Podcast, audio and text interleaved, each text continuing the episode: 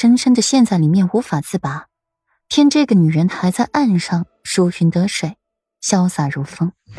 夫君，你说话能不能不要这么咬牙切齿的，很引人误会的。顾阮皱了皱眉，听见了裴玉阴阳怪气的话，他头皮就忍不住发麻。会引谁误会啊？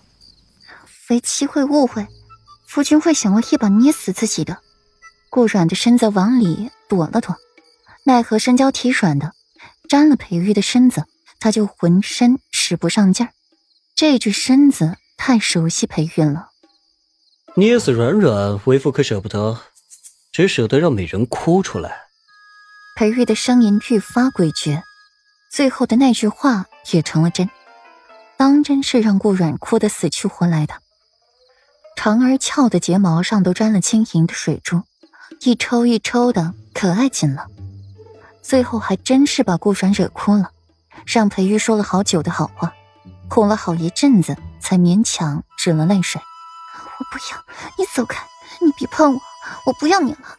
看得顾软哭的都要喘不过气了，这一下才是把裴玉给心疼坏了。之前强硬表现出的淡漠疏离，顷刻间土崩瓦解，像个小媳妇儿一样。好，好，好，软软，你先别哭。为夫不碰你了，乖。你要再这么哭下去，脸上可就长皱纹了，就不好看了。听到会不好看，顾软的哭声戛然而止。真的会不好看吗？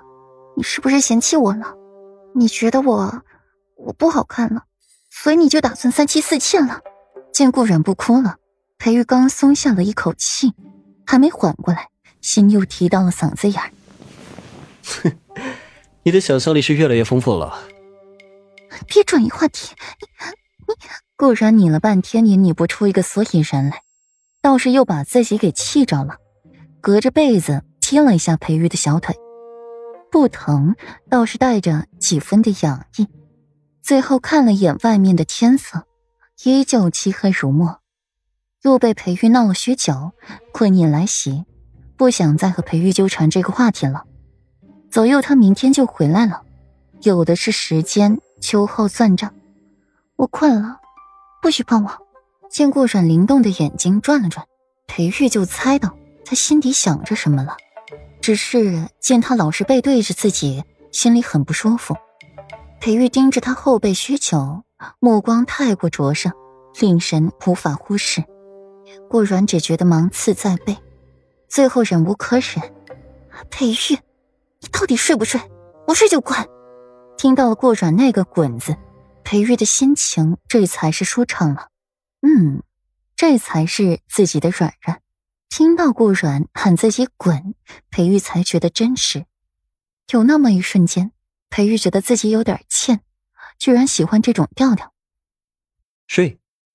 裴玉的薄唇吐出了一个字，抬手掰过了顾软的身子。让他面对着自己，手掌轻轻的拍着他的后颈，哄着他。软软以后要记得，往后歇寝时不可以背对着为夫。声音低柔缠绵，真霸道。顾软的眼皮沉重的睁不开了，就着裴玉好听到令人沉醉的声音睡去。裴玉扯着身躺着看顾软，一直搭在顾软肩头的手突然有了动作。一路往下，握住了顾软银白皓腕，看着那块没有瑕疵的肌肤，牵着顾软的手放到唇边，殷红的薄唇落在那手腕上，薄唇透着刺骨的凉意，让顾软忍不住发颤。方才裴玉的身子滚烫，和裴玉挨在一起，就像身边安置了一个火炉一般。现在裴玉的身体冰凉，连唇瓣也冰，晚坠冰窖。听着顾软浅浅的呼吸声，等他睡得熟了，才轻轻起身，换过了衣服，又站在床前静静的看了顾软一会儿，才就着墨色离开了。次日，顾软才懒怠的起身，看着自己一身的痕迹，眉间一挑，这是干了坏事就直接跑了。尽管浑身酸软，顾软还是坚持着自己独立更衣。